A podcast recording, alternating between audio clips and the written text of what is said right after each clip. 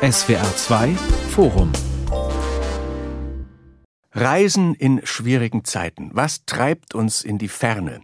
Mein Name ist Bernd Lechler. Endlich haben wir Sommer, Ferien, Urlaubszeit und Krieg und Covid. Von der Inflation ganz zu schweigen, aber das schlägt uns offenbar alles nicht allzu sehr auf die Reisestimmung, auch wenn uns verheerende Waldbrände in Europa an den Klimawandel erinnern und daran, dass sich jeder unnötige CO2-Ausstoß zum Beispiel eigentlich gerade verbietet.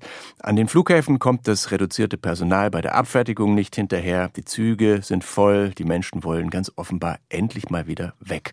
Alles vielleicht mit dem leisen Gedanken im Hinterkopf, dass man sich's möglicherweise schon bald nicht mehr leisten kann oder nicht mehr darf.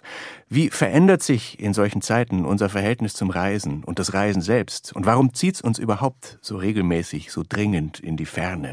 Darüber diskutieren heute im SWR2 Forum André Lüthi, Geschäftsführer des Berner Reiseunternehmens Globetrotter, Anja Wollesen, Professorin der Fachhochschule Westküste im holsteinischen Heide und dort auch im Vorstand des Deutschen Instituts für Tourismus Tourismusforschung und Christian Schüle, Schriftsteller, Philosoph und Reisender. Herr Schüle, prägender Faktor dieser Reisewelle im Sommer ist jetzt sicher, dass wir zwei Jahre Pandemie hinter uns haben und wer weiß, wie viel noch vor uns.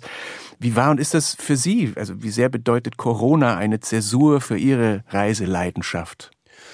Das war schon eine ganz schöne Zäsur für uns alle, ja, weil wir doch gleichermaßen gemerkt haben und gelernt haben, was es bedeutet, wenn wir diese, diese Freiheit, diese unmittelbare Freiheit aufzubrechen nicht mehr haben. Diese Erfahrung haben wir, glaube ich, ja schon wirklich sehr, sehr lange nicht mehr gemacht. Und auf der anderen Seite haben sich, glaube ich, zumindest in meiner Wahrnehmung, auch bei mir selber in den zwei Jahren enorme Sehnsüchte aufgestaut, äh, eben in die Ferne zu reisen und genau das zu erleben, was das Reisen ja auch so wahnsinnig toll macht, nämlich die Erfahrung von Fremdheit, Gastfreundschaft, äh, die Erfahrung, sich aufs Unbekannte einzulassen, unterwegs zu sein, all die ganz wichtigen und wunderbaren Dinge, ähm, die auch dann zur Selbsterkenntnis beitragen. Wie war und ist es für Sie als Unternehmer, Herr Lüthi? Also ist man jetzt einfach froh, dass es wieder losgeht und man will aus dieser Krise raus und zurück zu der Zeit davor? Oder haben sich durch den Einbruch dieser zwei Jahre auch Perspektiven verändert? Also für uns hat sich natürlich sehr vieles verändert. Ich meine, ich, wir mussten uns von 170 Mitarbeiterinnen und Mitarbeitern trennen und da war auch zwischenmenschlich sehr viel äh, los bei uns und, und harte Zeiten. Zum Teil waren wir wirklich auch überfordert. Und, und ja, jetzt, jetzt geht's wieder los. Im Moment ist eigentlich die Problematik, dass wir zu wenig Leute haben. Im Speziellen, wie es vorhin schon gesagt wurde, die Sehnsucht, die hat sich aufgestaut. Die Menschen wollen reisen. Aber ob sich die Perspektiven ändern, ja, da kommen wir vielleicht noch drauf. Ich bin nicht so sicher, ob mich zurückfallen ins alte Muster, was eigentlich schade wäre. Frau Professor Wollesen, Sie haben diese Zeit der Veränderungen als Wissenschaftlerin begleitet. Welche Aspekte haben Sie besonders interessiert? Ja, zum einen ähm, quantitativ natürlich, inwiefern haben sich die Reiseströme verändert. Das haben wir alle ja sehr deutlich äh, mitbekommen. Verglichen mit dem Jahr 2019 hat die Branche sehr große Verluste erlitten und ist so langsam dabei, die wieder aufzuholen. Die Branche rechnet damit, dass wir 24 gegebenenfalls wieder auf dem Niveau von 2019 sind. Ähm, qualitativ interessiert uns natürlich auch die Auswirkung dieser Covid-19-Pandemie sehr. Inwiefern verändern sich sozusagen die Bedürfnisse des Reisens? Also wird anders gereist. Und das haben wir während der Corona-Pandemie sehr schön feststellen können, dass beispielsweise Städte eher gemieden wurden als der ländliche Raum. Der wurde bevorzugt eben angereist sozusagen, die Küsten insbesondere, also da, wo viel Natur war, das hat sich verändert, aber eben auch das Gefühl zum Reisen hat sich sehr verändert und dazu forschen wir auch. Die Akzeptanz des Tourismus hat sich auch durch die Corona-Pandemie sehr verändert, bei den Einheimischen insbesondere. Was heißt es und wo stellen Sie das vor allem fest?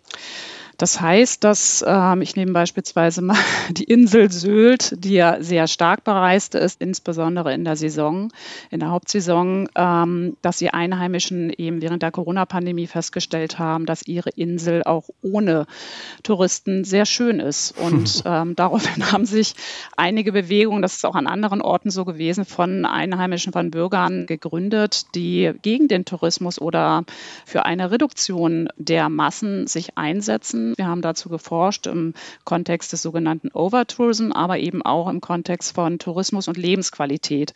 Wer empfindet den Tourismus warum als belastend? Und wir haben beispielsweise herausgefunden, dass diejenigen, die vom Tourismus profitieren, wie eben das Gastgewerbe beispielsweise, natürlich den Tourismus weniger belastend empfinden als Einheimische, die den erstmal nur als Belastung sehen und sagen, das ist laut, ich wohne über einer Gastwirtschaft, das stört mich. Was Einheimische häufig aber nicht sehen, und darum geht es eben auch in unserer Forschung und dann auch in der Entwicklung von Leitfäden, um das Bewusstsein zu stärken, ist, dass ohne die Gäste die Infrastruktur, von der sie natürlich auch profitieren, das Kino, das Gastgewerbe, ne, dass sie davon ja unmittelbar profitieren. Und das sehen viele Einheimische eben nicht. Und ähm, um dieses Ausbalancieren eben dieser zwei Pole geht es dann auch in unserer Forschung. Wie ist es denn dieses Jahr, Herr Lüthi? Also ich las zum Beispiel, dass die deutschen Campingplätze den Sommer erwarten wie vor Corona. Gilt es für alle Arten des Reisens, dass es einfach wieder rund geht oder halten sich irgendwo die Leute auch noch zurück? Nein, nein, sie halten sich noch zurück. Also es ist klar, Europa und das Mittelmeer, das wird dieses Jahr, also durch den Sommer durch sicher voll sein, sage ich jetzt mal. Auch Nordamerika sicher. Wenn ich an Asien denke, ist das Ganze noch sehr verhalten. Und der Respekt in Asien ist groß, auch in den diversen Ländern. Das strahlt sich aus. Dasselbe mit Australien, Neuseeland. Das öffnete sich erst im Mai. Und dementsprechend ist da schon noch eine Zurückhaltung da.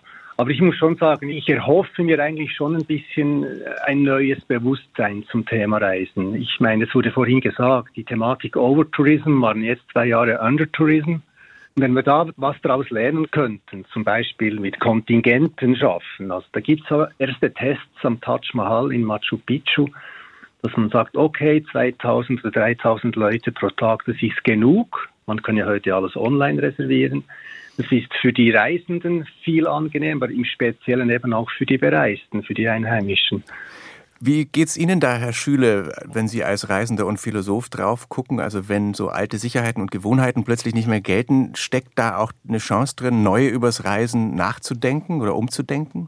Ich finde auch, dass wir unbedingt äh, neu nachdenken sollten übers Reisen, weil meiner Einschätzung nach vor der Pandemie äh, auch bestimmte Dinge geschehen sind. Sie haben es gerade angesprochen, Overtourism, die ja eigentlich untragbar waren. Also man hat ja die Beispiele, äh, kennt man ja aus Barcelona, Venedig, Dubrovnik, Palma. Da ist es ja austauschbar, die Probleme, dass sich dann zum Teil auch Bürgerwehren gebildet haben gegen äh, Touristen, weil es einfach viel zu viel war. Deswegen wäre mein Plädoyer auch auf jeden Fall darüber nachzudenken, ob es nicht andere Strukturen äh, ob die nicht nötig wären. Man könnte zum Beispiel Fairtrade-zertifizierte äh, Hotels und so weiter äh, machen. Man könnte Ökosiegel für Häuser. Man könnte sich überlegen, ob man Familien unterstützt, die ihre Mitarbeiter gut bezahlen. All diese Dinge könnte man äh, sicherlich reflektieren. Und der andere Aspekt, der noch eine große Rolle spielt, in der vorpandemischen Zeit gab es ja eine ganz starke äh, Moralisierung auch des Reisens in, ich sag mal als Stichworte Flugscham, Verzicht und so weiter. Und ich habe das damals eigentlich für eine relativ radikale Art äh, gehalten, mit dem Reisen abzurechnen, mit dem falschen Reisen. Ich finde, wir könnten da wieder ansetzen und uns Gedanken darüber machen, wie wichtig das Reisen ist. Meine These ist ja, dass wir das Reisen nicht nur lieben, sondern dass wir es wirklich auch brauchen zur Selbsterkenntnis, um andere Kulturen kennenzulernen, um die Neugier zu rehabilitieren, um wieder staunen zu lernen. All diese Dinge, die so eminent wichtig sind eigentlich in Zeiten von Virtualisierung, wo sich jeder nur noch mit sich selber beschäftigt. Also insofern wäre ich auch äh, sehr offen für die Frage, äh, wie man das Reisen vielleicht neu denken und eventuell neu definieren könnte. Auf diese Punkte, warum das Reisen schön und eben auch wichtig ist, kommen wir gleich noch. Aber ich würde gerne noch bei diesen Veränderungen, die auch Sie angesprochen haben, Herr Lüthi, einen Moment bleiben. Sind es denn auch die Veranstalter vor Ort und die Gastronomie und was alles dazugehört, die jetzt überlegen, äh, das zu reduzieren und zu begrenzen? Oder denkt man doch eigentlich meistens, jetzt lass uns mitnehmen, was geht, wer weiß, was nächstes Jahr ist? Nein, ich glaube, das ist wirklich eine Sensibilisierung im Gang, auch in den Ländern. Ich glaube aber auch, dass wir hier zum Beispiel in Europa, die Tour Operator, die Reiseveranstalter, eine große Verantwortung tragen zu dieser Thematik. Aber solange wir natürlich in Thailand die Preise runterdrücken, damit man für 900 Euro eine Woche Phuket-Ferien anbieten kann, geschieht nichts. Und das Zweite natürlich auch, diese ganze EasyJet-Mentalität. Ich meine, zehnmal pro Jahr für ein Weekend nach Barcelona, Riga, London fliegen für 50 Euro wäre nicht ein anderer Ansatz, dass man sagt, okay, ich mache noch ein, zwei Reisen pro Jahr, vielleicht zwei, drei Wochen pro Reise, bereite mich auf Land und Leute, auf die Kultur vor, bewege mich im Land mit offenen Augen, komme zurück und habe noch viel gelernt und denke vielleicht auch ein bisschen anders über die Welt. Also ich sage immer, das Reisen wäre die beste Lebensschule wenn wir wüssten wie. Reisen die Menschen gerade auch, um zu verdrängen, was ihnen in dieser Zeit zu viel geworden ist? Nein, ich glaube, es ist eine angestaute Sehnsucht. Einerseits sind diejenigen, die reisen, die wieder raus wollen, die Welt entdecken, andere Kulturen kennenlernen, Religionen verstehen. Und die anderen sind eben auch die, ich will das nicht werten, aber trotzdem, die wollen einfach jetzt ihre zehn Tage Strand auf Ibiza oder auf Mallorca oder wo auch immer. Ich kann das alles nachvollziehen, aber irgendwo so ein bisschen ein, ein Gesinnungswandel wünsche ich mir schon in der ganzen Thematik. Herr Schüle, Ihr jüngstes Buch heißt Vom Glück unterwegs zu sein und da äh, schreiben Sie von einer Reise, kämen Sie immer versöhnt und verstört zurück. Das müssen Sie erklären. Naja, versöhnt komme ich von der Reise zurück, weil ich das Gefühl habe, dass ich auf eine ja, ganz listige Art und Weise geschult worden bin von dem Reisen selbst. Nämlich, ich habe es gar nicht wahrgenommen und gar nicht gemerkt, was für, ein, für eine Tiefe des Wissens ich auf einmal bekommen habe, ohne zu wissen, dass ich mir gerade Wissen aneigne. Das hängt ganz stark aus meiner Sicht damit zusammen, dass wir so ein kleines bisschen auch verlernt haben, ich selber übrigens auch verlernt haben, auf andere Menschen zuzugehen, sich in andere Kulturen reinzuversetzen, reinzudenken. Und dann kommt man, wenn man so reist wie ich, und ich denke, denke, Herr Lüthi und Frau Wollesen denken, sehen das ähnlich. Wenn wir Kulturen kennenlernen wollen, wenn wir Religionen kennenlernen wollen, müssen wir uns diesen Kulturen und Religionen ja auch aussetzen. Das heißt, wir müssen da hingehen. Man kann die Welt nicht beurteilen, wenn man sie nicht kennt. Äh, wenn man die Welt nur äh, von der Weltanschauung her kennt, glaube ich, ist es dann eher ein problematischer Punkt. Und deswegen fühle ich mich versöhnt mit der Welt sozusagen, weil ich gemerkt habe, immer und immer wieder, dass meine moralischen Kategorien fast überall auf der Welt geteilt werden. Es geht eigentlich immer um die Frage, wen liebt man, glaubt man, hat man ein gutes Leben und ist man gut? Das sind so Fragen, die überall auftauchen. Und für mich selber war es eigentlich auch zu, zu sehen, dass egal wo ich war, ob das in Asien war oder in Lateinamerika oder in Afrika, dass alle Menschen im Grunde genommen eigentlich gut sind und das Gute wollen. Es gibt natürlich auch Menschen und äh, Personen, die da ganz anders äh, unterwegs sind. Das äh, kann man, glaube ich, nicht leugnen. Hier und da wird man betrogen und ausgeraubt, ja. Aber trotzdem ist mein Eindruck, dass die Menschen auf der Welt eigentlich, und das zeigt sich im Thema Gastfreundschaft, immer offen sind für den Reisenden und den Gast. Und ich finde, eigentlich eigentlich äh, müsste man auch offen sein für die Menschen, die einem diese Gastfreundschaft entgegenbringen, dass man vom Gast irgendwann zum Freund wird. Und diese Erfahrung hat mich gleichzeitig versöhnt und irgendwie auch ein bisschen verstört, weil wir das so gar nicht mehr kennen. Und das haben Sie auf allen Kontinenten gemacht, diese Erfahrung? Sozusagen. Ich habe das wirklich auf allen Kontinenten gemacht, also mehr oder weniger jetzt. Ich spreche mhm. jetzt mal ein bisschen pauschal, aber das war der Punkt eigentlich auch für mich zu glauben, dass es sowas gibt wie eine Universalität, auch von Werten. Natürlich habe ich Erfahrungen gemacht, wie viele auch, dass ich in einem südäthiopischen Omo-Delta mit dem ältesten Stamm, als ich die über die Rechte und die Rolle der Frau gesprochen habe, überhaupt nicht äh, klar kam, weil ich von einem feministischen Ansatz her dachte, eine Frau gegen ein Rind aufzurechnen bei Streitigkeit zwischen Stämmen ist doch etwas problematisch. Aber auch diese Erfahrung zu merken, dass ich mit meinen eurozentrischen äh, Moralvorstellungen, so wie ich sie habe, in vielen Teilen der Welt eben nicht weiterkomme, finde ich schon enorm wichtig. Und Sie unterscheiden aber auch klar zwischen Reisen und Urlaub machen. Also auch zwischen Reisenden und UrlauberInnen. Das hat der Herr Lüthi gerade auch schon anklingen lassen. Herr Lüthi, was ist denn der Unterschied und wie ist das zu bewerten? Also werten will ich es überhaupt nicht, aber ich habe es schon vorher gesagt. Ich glaube, es ist wirklich die beste Lebensschule, das Reisen. Und wenn Sie äh, vier Wochen durch den Iran reisen, oder ich war viermal in Nordkorea, dann kommen Sie mit einem anderen Bild, mit anderen Einsichten nach Hause, als wenn Sie hier nur die Zeitungen und die Medien lesen. Und das ist für mich das Reisen, also raus in die Welt, das muss nicht abenteuerlich sein, aber sich vor allem vorbereiten auf ein Land, auf die Kultur, auf die Menschen, sich einlassen, fördert Respekt, Toleranz für die anderen Kulturen, das ist das Reisen. Und das Ferien machen, ja, das ist dann eben auch schon so. Man nimmt das zu Hause mit in die Ferne und wünscht sich auf Mallorca dasselbe Essen. Man sieht immer denselben Liegestuhl, ist zehn Tage am, am selben Buffet und spricht noch die Sprache, die man zu Hause spricht. Und da frage ich mich, ein bisschen provokativ, muss ich für das wegfliegen? Klar, das Meer ist da unten. Und ich wünsche mir eigentlich, und das geschieht auch, dass jetzt doch gewisse Badeurlauber, Repeater sagen, du, jetzt mache ich mal was anderes, ich fahre, und wenn es nur ist, mit dem Mobile Home durch Kalifornien mit den Kindern oder durch Australien oder mal eine Reise durch Thailand.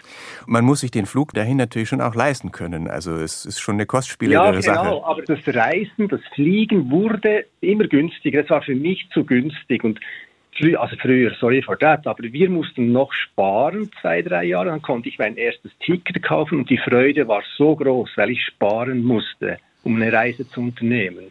Ich wollte zum Reisen versus Urlaub nochmal sagen, es gibt ja aus der Wissenschaft auch eine Definition. Also da werden Urlaubsreisen, Tagesreisen, Geschäftsreisen eben definiert. Ab vier Übernachtungen haben wir eine Urlaubsreise. Mhm. Und ansonsten hängt es eben davon ab, ob wir unser gewohntes Umfeld verlassen oder nicht. Wobei ich den beiden Rednern voll zustimme mit dem, was sie gesagt haben. Also was den Sinn des Reisens betrifft. Reisen bildet eben auch der Kontakt zur Kultur, zur Natur unmittelbar. Es ist letztendlich die Grundvoraussetzung dafür, dass wir bereit sind, die Welt zu retten. Also die persönliche Berührung, die persönliche Begegnung ist, glaube ich, extrem wichtig dafür, dass wir uns letztendlich auch für Nachhaltigkeit einsetzen und dafür, dass wir den Klimawandel, naja, besiegen, traue ich mich gar nicht zu sagen, aber vielleicht ein bisschen besser in den Griff bekommen. Und wir stellen fest in der Forschung, dass sich die Urlaubsmotive sehr verändern dahingehend, dass wir wirklich zu den klassischen Urlaubsmotiven verstärkt zurückkommen. Die Leute wünschen sich einfach Abstand zum Alltag, Entspannung, kein Stress, frische Kraft sammeln und dann auch sehr schnell Natur erleben. Also das hat diese Corona-Zeit nochmal sehr befördert. Dieser Wunsch, einfach Abstand zu kriegen und mal abschalten zu können, ist wieder viel stärker, als wir das eben viele Jahre in der Forschung, in unserer Befragung mhm. feststellen konnten. Und dieses Reisen als sich einlassen auf Fremdes, auf Langeweile auch, aufs Unerwartete, mhm. Herr Schüle, muss man dann dafür sechs Wochen oder drei Monate unterwegs sein, idealerweise allein mit dem Rucksack? Oder geht das auch, wenn man als Familie zehn Tage Zeit hat? Meines Erachtens geht das auch als Familie. Es kommt auf die Haltung an, auf die innere Bereitschaft, sich einzulassen, genau. auch auf das Unbekannte. Ja, also es gibt diesen wunderbaren Satz von Peter Handke, den er gesprochen hat, glaube ich, bei der Nobelpreisverleihung in Oslo. Er sagte dann quasi: "Bück dich nach Nebensächlichkeiten."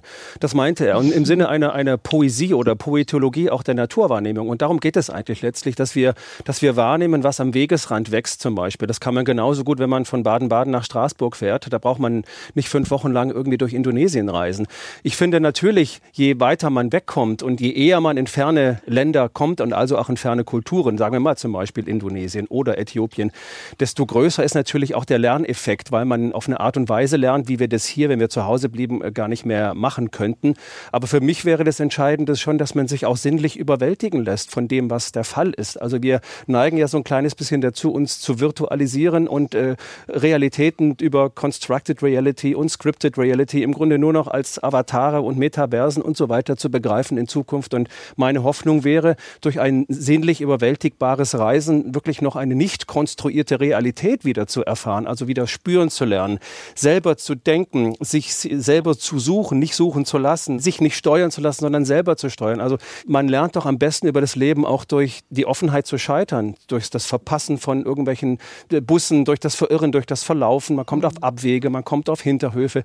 Aber für mich war das immer so, Nichts fand ich schöner als eine unbeleuchtete Gasse und ich mich gefragt habe, warum ist diese Gasse unbeleuchtet, mitten irgendwo in den Vereinigten Emiraten. Und dann kam ich ins Gespräch mit Menschen und dann haben die mich nach Hause eingeladen und da war ich eine Stunde später der Mittelpunkt einer großen Familienfeier, die nur stattgefunden hat, weil ich zufälligerweise gerade eine unbeleuchtete Gasse gefunden hatte. Das meine ich ist sozusagen der riesengroße Effekt und Vorteil des Reisens.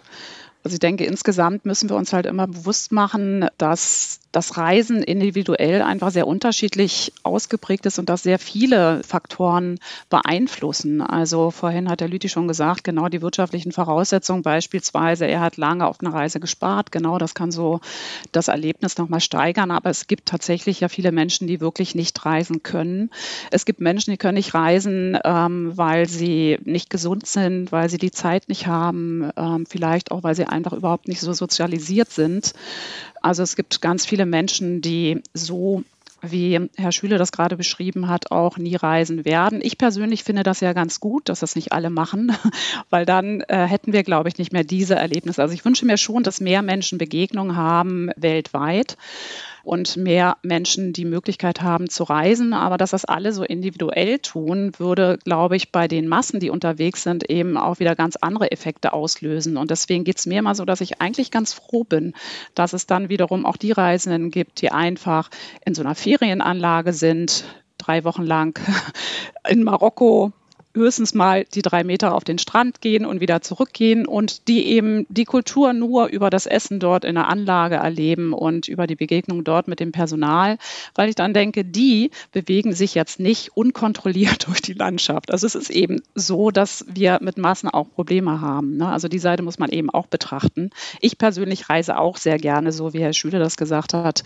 wenn ich alleine unterwegs bin, auf jeden Fall wirklich mal den Zufall walten lassen. Aber wenn wir eben die gesamte Gesellschaft so im Blick haben, dann funktioniert das, glaube ich, so nicht. Und es ist auch eigentlich ganz gut, dass das eben nicht bei allen der Wunsch ist. Es ist nicht gut, dass es nicht allen möglich ist. Also das möchte ich natürlich auch ganz klar sagen. Also Reisen ist bisher immer noch nicht, auch wenn zu viele können, gerecht.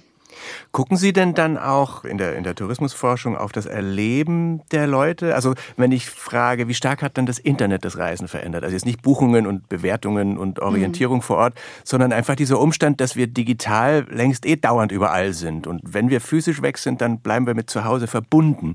Was ändert sich dadurch? Auf jeden Fall gucken wir auch auf das Erleben. Wir haben beispielsweise auch so Testreihen mal gemacht in Urlaubsorten, wo Urlaubende mit Armbändern ausgestattet wurden, die die Feuchtigkeit der Haut messen, den Pulsschlag und so weiter, um einfach messen zu können, an welchen Attraktionspunkten oder auch nicht Attraktionspunkten schlägt das Herz höher und das so eben dann auch den äh, Destinationen und den Veranstaltern an die Hand zu geben als Information, was wird eigentlich tatsächlich wie wahrgenommen von den Urlaubenden rein emotional. Also das ist ein Zugang, das Erleben zu messen. Des Weiteren, ja, wir haben halt diese ganze Instagram-Generation, sage ich mal, die ja teilweise auch nur dahin reist, um den anderen zu zeigen, ich war da. Also ohne wirklich sich einzulassen. Das gibt es ja auch. Also einfach nur das Bild zu haben. Das ist ja auch eine ganz andere Ausprägung des Reisens, von der ich sehr weit entfernt bin. Und ich glaube, insgesamt unsere Generation noch weiter entfernt ist als die Jüngeren. Ohne das nur pauschalisieren zu wollen. Aber auch da gucken wir natürlich, wie verändert sich eben das Erlebnis.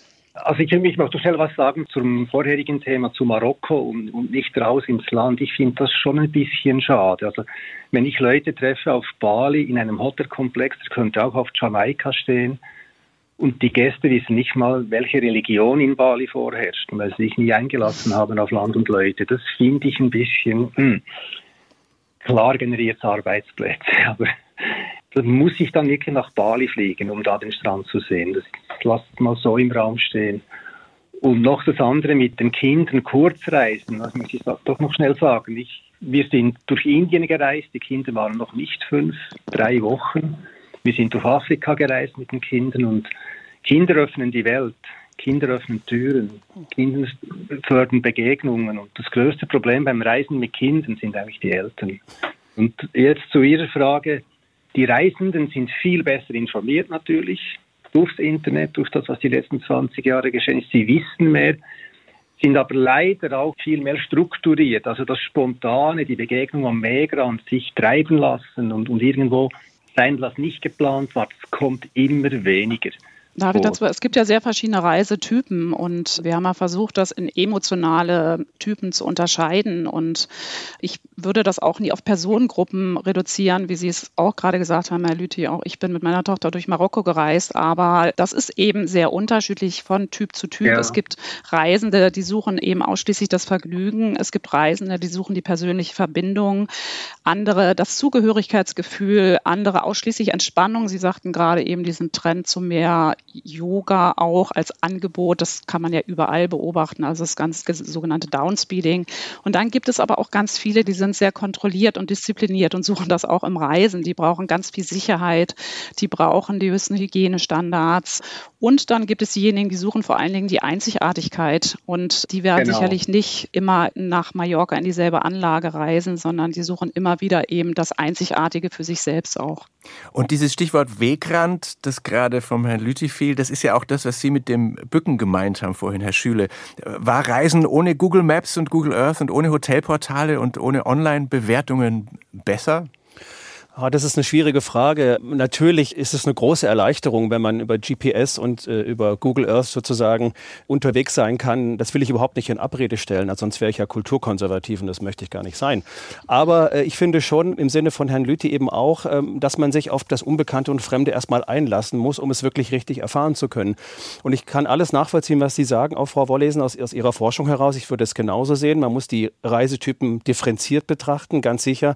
Und auch was den Unterschied zwischen Reisen und Urlaub äh, betrifft, auch da würde ich keine Wertung anstellen. Ich mache das auch. Ich war jetzt auch gerade in Griechenland dreieinhalb Wochen. Da habe ich auch nichts anderes gemacht, als mich auf den Fels zu setzen und das Wasser anzugucken. Und man kommt natürlich dann irgendwie äh, immer am selben Platz auch auf andere Gedanken.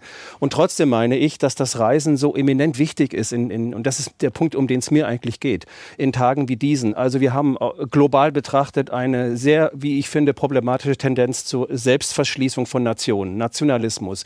Das halt bringt immer irgendwie so ein Überlegenheitsgefühl gegenüber anderen Kulturen mit sich. Das halte ich für sehr problematisch und ich finde, wir waren da schon mal ein bisschen weiter.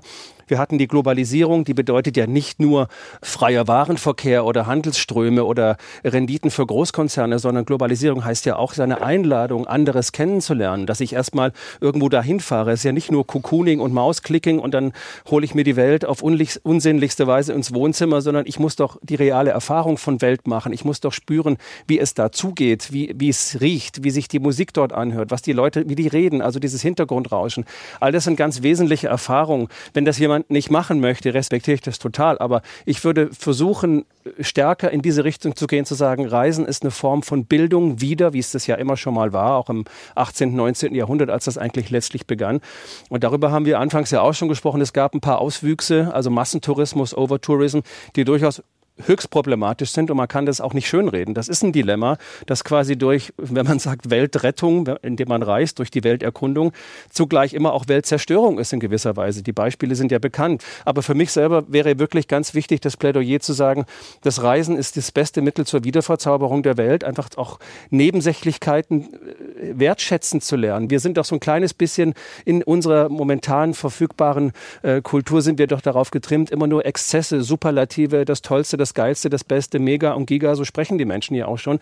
Und ich finde, Reisen ist eine wunderbare Schule, eigentlich auch des Scheiterns, der Nebensächlichkeiten, dass man einfach, äh, wie ich das selber erlebt habe, in Guatemala in einem kleinen Dorf steht und zwei Tage lang nicht wegkommt, weil der Bus nicht kommt und man weiß nicht, wann der nächste kommt. So, was mache ich jetzt mit dieser Zeit, die ich habe? Ich habe zwei Tage Zeit und sonst habe ich in meinem Leben nicht mal fünf Minuten Zeit, irgendwas zu machen, weil wir ständig immer in Zeitnot gepresst werden, dies und jenes und das und das und so. Und das finde ich einen ganz wichtigen Lerneffekt und würde mir wünschen, dass dass es sehr viele Leute gibt, die da vielleicht offen wären, äh, auch über sich selber zu lernen und von sich selber zu lernen, irgendwie, wie ihr Verhältnis zur Welt eigentlich konstruiert ist.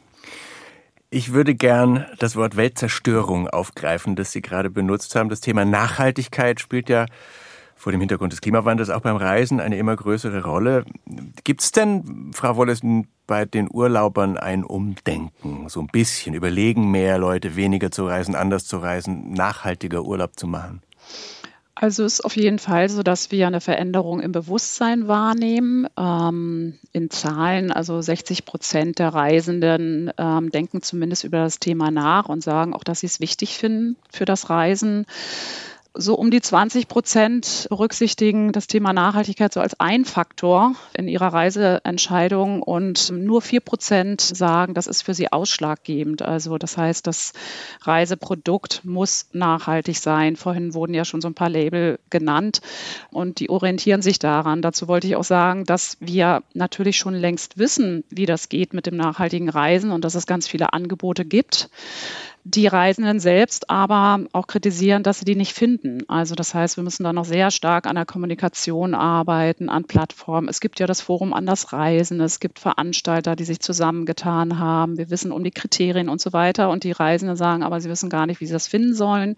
Und wir haben eben auch in diesem Bereich so ein Label-Dschungel, wo man einfach gar nicht mehr weiß, was steckt jetzt wirklich dahinter, kann ich mich darauf verlassen. Und das heißt, wir können eben von der Seite auch eine ganze Menge tun, glaube ich, um den Reisenden die Reiseentscheidung dann leichter zu machen und insgesamt eben uns von der Branche her so aufzustellen. Denn für die Branche ist das ja eine Grundlage, also dass wir nachhaltig agieren in Zukunft, denn ohne unsere Destinationen, ohne nachhaltige Destinationen letztendlich auch kein Tourismus mehr. Alles geht dahin. Aber dass es wirklich handlungsauslösend ist, da warten wir noch ein bisschen. Da sind wir immer jedes Mal ein bisschen frustriert, dass wir immer noch diesen sogenannten Customer Behavior Gap haben. Ne? Also das, was ich denke und das, was ich tue, dazwischen ist einfach noch ein großer Abstand. Wie handhaben Sie das, Herr Lüthi? Also Sie, Globetrotter bietet jetzt nicht die typischen Pauschalreisen an oder so, aber Sie sind ja auch darauf angewiesen, dass Sie den Leuten ihre Wünsche erfüllen. Oder gibt es auch Möglichkeiten, das zu lenken? Oder gibt es Sachen, wo Sie sagen, das bieten wir nicht an? Nein, also ich, ich wir appellieren da sehr stark in allen elf unserer Firmen. Es gibt ja auch Firmen, die Nischen besetzen, wie Politreisen, Fahrradreisen. Wir appellieren eher eben die Richtung, wie ich es vorhin gesagt habe, reisen zweimal im Jahr statt achtmal fliege nonstop statt umzusteigen, nur weil es 100 Euro billiger ist via Dubai. Das, das wäre so eine Sache. Und was ich wirklich stark dafür plädiere, wäre eine, eine Tick-Taxe aufs, aufs Fliegen. Das müsste wirklich funktionieren in ganz Europa. Und die, die darf erheblich sein, aber dann fließt das ganze Geld nicht in Kompensationsprojekte, die so oder so nicht ganz wasserdicht sind, sondern eben zum Beispiel in die Forschung und Entwicklung. Weil ich glaube, wir Menschen können noch so viel zum Thema ökologischere Mobilität, sauber, ein sauberes Fliegen in 20, 30 Jahren. Das braucht viel, viel Geld. Da rein müssten eigentlich die ganzen Kompensationsgelder in meinen Augen. Weil das Reisen verbieten funktioniert in meinen Augen nicht. Es wurde auch gesagt, es steckt in uns Menschen, seit es uns gibt, das entdecken wollen, was ist hinter dem Hügel, wo, wo lerne ich andere Menschen kennen. Das funktioniert garantiert nicht. Also wir müssen da wirklich ein Bewusstsein schaffen. Darf ich, darf ich ganz ja. kurz dazu sagen, dass ich, dass ich mhm. das absolut unterstütze, was Sie sagen. Ich finde das auch wichtig. Und die Schaffung von Bewusstsein fängt ja schon hier an. Das ist ja auch vielleicht eine Frage äh, von Bildung, äh, was in Deutschland in, in, im Schulunterricht passiert, dass man eine Sensibilisierung ähm, da auch vonstatten gehen kann. Äh, und zwei Punkte wären mir in dem Punkt noch wichtig als, als Angebot zu machen, wenn man sich darüber unterhält, wie das Reisen der Zukunft vielleicht aussehen soll. Zum einen finde ich oder setze ich doch sehr auf künftige Antriebstechnik, die vielleicht kerosinfrei sein könnte Monate irgendwann. Genau. Wir, wiss, wir, wissen nicht genau wann, aber dass da investiert wird. Wasserstofftechnologie, kerosinfrei auf jeden Fall. Es gibt, glaube ich, jetzt schon Flugzeugmotoren, die auf den einzelnen Passagier gerechnet weniger Triebstoff verbrauchen, als, als das im Auto der Fall ist.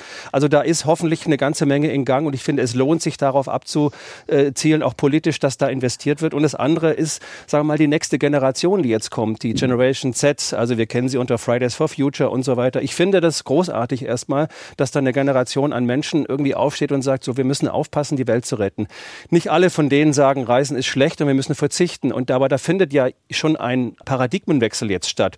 Es gibt ja tatsächlich durch die Moralisierung des, des Fliegens und des Reisens gibt es ja schon Rechtfertigungspflicht, wenn man eigentlich in ein Flugzeug steigt. Man überlegt sich das vorher. Soll ich es jetzt machen? Kann ich es jetzt machen? Also da hat ja schon was stattgefunden, eigentlich am Bewusstseinsumschwung. Und ich glaube, dass wir da mittendrin sind. Und meine Hoffnung wäre, dass diese, dass diese jungen Menschen äh, tatsächlich eine höhere Sensibilisierung auch haben für die Umwelt- und Klimazerstörung und dann dementsprechend sich auch beim, in ihrem Reiseverhalten anpassen werden. Das wären also drei Punkte, die eigentlich das Reisen in Zukunft eher positiv konnotieren könnten. Das, wenn ich das ergänzen darf, also es ist tatsächlich so, dass die jungen Menschen jetzt schon sehr viel nachhaltiger reisen, als das unsere Generation tut. Ich glaube, wir sind ungefähr alle so in derselben. Da sind es nämlich 60 Prozent, die darauf achten, dass es nachhaltiger ist und nicht nur diese vier Prozent, also für die das wirklich ein ganz wichtiger Aspekt ist. Aber ich möchte auch noch zu den Kompensations- Lösungen und auch den technologischen und ähm, Innovationsforschungen äh, was sagen. Also Kompensation alleine ist es ist sicherlich nicht die Lösung, es ist ein Teil. Ich sage mal, dann haben wir ja schon belastet. Also ich wünsche mir eigentlich, dass wir davon wegkommen.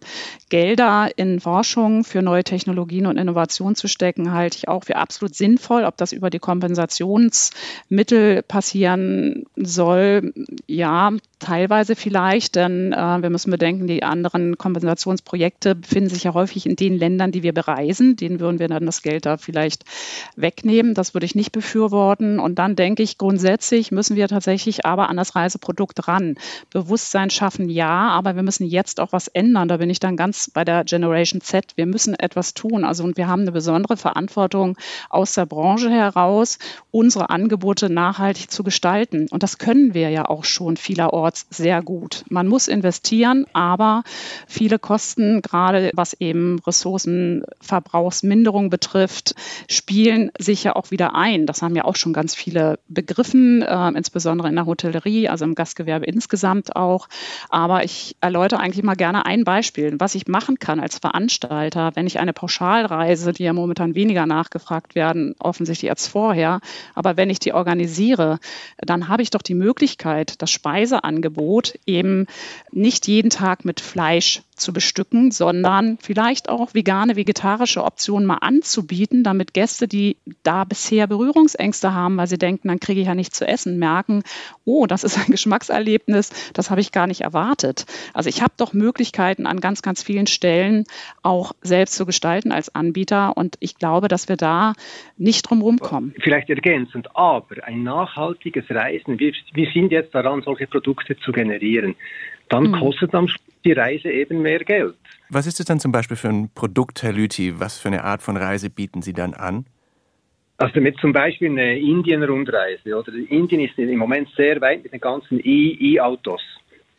Also wenn wir sagen, wir, wir brauchen nur E-Busse zum Beispiel für unsere Rundreisen. Wir nehmen nur kleinere Hotels bis Maximum 15 Zimmer, Familienbetriebe. Die müssen aber überleben. Die haben nicht so viele Gäste kosten dementsprechend etwas mehr. Wir, wir kaufen, wie vorhin gesagt, wirklich nicht das günstigste Essen ein oder diese Hotels, sondern es kostet eben etwas mehr. Die Löhne sind fair, das ist auch so ein Riesending, nämlich die Löhne in, in, in, in all diesen Ländern, die bezahlt oder eben nicht bezahlt werden. Und das verteuert am Schluss das ganze Produkt. Und Frau Wollesen, weil Sie vorhin davon sprachen, dass die Labels verwirrend sind und dass die Leute gern anders reisen würden, aber nicht so recht wissen, wie sie es finden, wen würden Sie da vor allem in die Pflicht nehmen? Also sind es die äh, Reiseveranstalter wie Herr Lüthi oder ist es die Politik oder sind es vor Ort die Gastronomen? Alle Akteure. Also das Reiseprodukt wird ja einfach aus sehr vielen Akteuren gespeist. Das macht es ja auch so kompliziert. Ne? Also auch für einen Veranstalter dann wirklich ein nachhaltiges Produkt anzubieten, weil eben viele Kräfte da vereint werden müssen. Und es ist natürlich auch so, dass wir gute Rahmenbedingungen dafür brauchen. Also ich sage immer, wir können nicht fordern, dass die Leute auf die Schiene umsteigen, wenn unser Angebot auf der Schiene nicht attraktiv genug ist. Und da brauchen wir eben Investitionen, da brauchen wir auch die richtigen Rahmenbedingungen für eine Nachhaltigkeitsstrategie alleine reicht nicht. Die Umsetzung in der Branche kostet Geld. Also ich muss Anreize schaffen, damit sich die Akteure auf den Weg machen. Das ist die politische Aufgabe. Da brauche ich eine sehr gute Kommunikationsstrategie. Da muss ich die mitnehmen und beraten. Es gibt jetzt eine neue Initiative von Tourcert, also die unter anderem Veranstalter, aber auch Destinationen zertifizieren. Und das ist beispielsweise ein Label, was schon sehr anerkannt ist. Und die haben die Initiative jetzt Tandems zu bilden bilden, damit eben diejenigen einerseits aus der Praxis, aber auch aus der Wissenschaft Akteure, die noch nicht wissen, wie sie anfangen sollen, beraten. Und deswegen hat Turcia sich jetzt auch auf den Weg gemacht, einfach so eine Stakeholder-Gruppe zusammenzustellen, die das ehrenamtlich anbieten, also wo wir eben dann auch mitwirken werden, weil wir kriegen das einfach ähm, nicht über die Landespolitik finanziert und einfach mal zu Hause bleiben, also wirklich weniger reisen, da würden Sie wahrscheinlich sagen, Herr Schüler, das kann die Lösung nicht sein. Puh, schwierige Frage. Also ich kann es nachvollziehen, äh, auch Deutschland ist ja ein wunderschönes Land. Auch man kann auch innerhalb Deutschlands reisen übrigens, also ohne jetzt Urlaub zu machen, wenn man den Unterschied nochmal thematisiert, dass Urlauben heißt äh, so eine Art gestattete Teilnahmslosigkeit am Ort selbst. Und Reisen ist quasi die teilnehmende Feldstudie in Menschenkunde. Man ist selbst unterwegs, man kommt nie wirklich an. Also das geht ja hier genauso. Meine These wäre, die Verschwendung von Geld ist ja nicht der Luxus des Lebens, sondern die Verschwendung von Zeit. Also wenn ich Zeit zur Verfügung habe, die ich nie zur Verfügung gehabt zu haben glaubte, wenn ich die verschwenden kann, kann, sozusagen, indem ich einfach mich fallen lasse, reingehe, dann kann ich das ganz genug auch, auch zu Hause machen. Es kommt mir immer und immer wieder auf die innere Haltung an. Und ich wollte noch zum vorherigen Punkt dazufügen, wir sprechen jetzt aus unserer Perspektive, ja, also von Anbietern und von der Forschung und so, das finde ich alles wunderbar.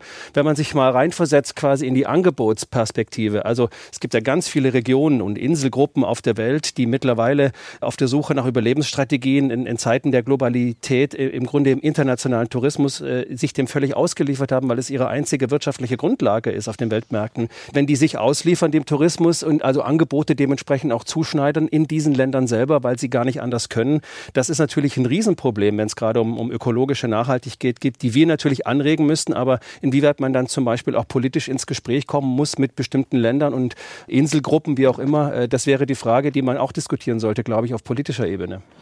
Das wird auch schon diskutiert. Also im Rahmen des Ökotourismus finden ja schon seit Jahren sehr, sehr viele solcher Projekte statt, wo es eben tatsächlich um den Erhalt von Natur und Landschaft, aber eben auch der Kultur in den Ländern geht und ähm, gleichzeitig ein Ermöglichen des Tourismus eben angestrebt wird, weil, wie Sie das auch gerade gesagt haben, Herr Schüler, die Menschen einfach vom Tourismus leben. Aber wenn wir die Lebensgrundlagen zerstören, dann wird der Tourismus dort eben auch nicht weiter existieren können. Und deswegen braucht es viel mehr solcher ökotouristischen Projekte, wo man dann mit den Einheimischen gemeinsam, auch darum geht es, Community-Based Tourism heißt das, die sogenannte richtige Entwicklung für diese jeweilige Inselgruppe oder das Land entwickelt. Sollte denn die Politik das Reisen stärker einschränken oder steuern, also Inlandsflüge verbieten oder Treibstoffe hoch besteuern oder Fernreisen kontingentieren? Das kommt darauf an. Zielland oder Departureland. Aber wenn jetzt die Politik einschreitet, ich glaube, das kommt nicht gut. Also sprich, die Politik sagt, jeder hat nur noch zwei Flüge pro Jahr oder so irgendwas. Aber ich glaube, in Zielland kann die Politik aktiv werden. Ich nehme das Beispiel Bhutan oder einige Südseeinseln, wo man ja sagt, okay, qualitativer Tourismus, hochstehender Tourismus, kontingentierter Tourismus. Und da finde ich ja, aber bei den Reisenden, die wegfliegen wollen, Einschränkungen definieren, das finde ich höchst problematisch. Dann viel lieber Sensibilisierungskampagnen, wie wir jetzt diskutieren. Besteuerung ja, aber nicht solche Einschränkungen, das sehe ich auch nicht. Also das sollten wir nicht tun. Abgesehen von dem Moment, der denkbar ungünstig ist, da bin ich bei Ihnen, Herr Lüthi, das geht gar nicht. Aber ich glaube schon, dass es eben solche Entwicklungen wie Inlandsflüge eben möglichst nicht. Ne? Also da geht es wieder um Bewusstseinsschärfen eben. Ähm, aber genau. wir brauchen dann auch die richtigen Alternativen dafür. Dann das, was eigentlich auch schon gesagt wurde, vielleicht nicht viermal im Jahr reisen, dafür zweimal länger ja. und so weiter. Ne? Also solche Dinge Dinge.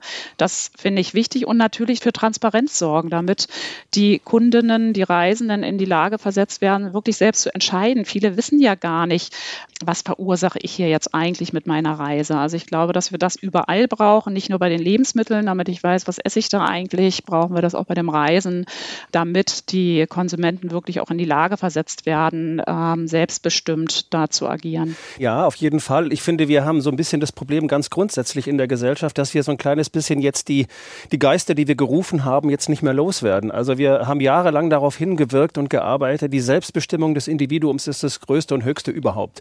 Und jetzt machen die Leute das und sagen, ich will jetzt sofort fliegen, ich will dahin fliegen, ich will dieses und jenes. Und natürlich haben wir auch dahin gewirkt und wie ich finde auch zu Recht, dass auch Bevölkerungsschichten, die sagen wir in, in ökonomischen Bereich sind, die eben keine Mittel- oder, oder Großverdiener sind, die Möglichkeit haben müssen zu reisen, sich durch Reisen zu bilden, Fremdheit zu erleben und sozusagen dann auch durch die Sensibilisierung ihrer eigenen Person auch für das eigene Land natürlich wichtig sind, die sogenannten Massen. Und das Problem ist jetzt, dass wir diesen Geist des Reisens, diesen Geist der Freiheit, diesen Geist der Selbstverwirklichung Selbstbestimmung, dass wir den irgendwie wieder einfangen müssen, weil der natürlich übers Maß geschlagen hat in mehrerlei Hinsicht. Das ist ja nicht nur beim Reisen so, sondern auch beim Fleisch. Das ist ein ähnliches Thema. Es war wichtig zu sagen, jeder soll das Recht haben, sich Fleisch zu kaufen. Jetzt ist es viel zu günstig. Das hat Konsequenzen für die Massentierhaltung und so weiter. Das kennen wir alles. Aber diese Art des Aspektes der, der moralischen Selbsterziehung einer, einer Gesellschaft, den würde ich mir doch noch viel stärker wünschen. Und ich glaube, das ist zumindest meine Erfahrung und auch meine Hoffnung. Die Menschen sind ja einsichtig. Und wenn all das zusammenkommt, was wir jetzt hier diskutiert haben, Frau Wolles und Herr Lüthi, meine bescheidenen Anmerkungen. Ich glaube, da ist eine ganze Menge Stoff eigentlich, äh, den man, den man da verhandeln könnte, der das Reisen nach wie vor als sehr relevant und wichtig bezeichnen würde, aber trotzdem äh, verändern könnte. Denn es geht ja nicht um die Frage, darf ich und soll ich überhaupt noch Urlaub machen oder reisen, sondern wie soll ich Urlaub machen, wie soll ich reisen. Es wird sich verändern. Und diese Veränderung zu kommunizieren und zu moderieren, das wäre, glaube ich, die Aufgabe der, der nächsten Jahre aus meiner Sicht. Das nehme ich jetzt mal als Ihr Schlusswort Herr Schüle, wir haben nur noch wenig Zeit. Ähm, was wäre denn dann noch ganz kurz von den anderen beiden so die Handreichungen für die, die jetzt losziehen oder losfliegen oder losfahren und einen schönen, aber vielleicht auch verantwortungsbewussten Urlaub erleben wollen? Herr Lüthi. Also ich glaube beim Reisen, wie, wie bei so vielem, weniger ist mehr. Halbiere deine Reisen pro Jahr, mach sie dafür intensiver und länger. Und ganz zum Schluss vielleicht noch, das möchte ich noch in den Raum stellen, das Reisen ist kein Menschenrecht. Ich, ich, ich glaube, das Reisen hat eine Wertigkeit und das müssen wir auch schätzen und respektieren lernen. Frau Wollesen.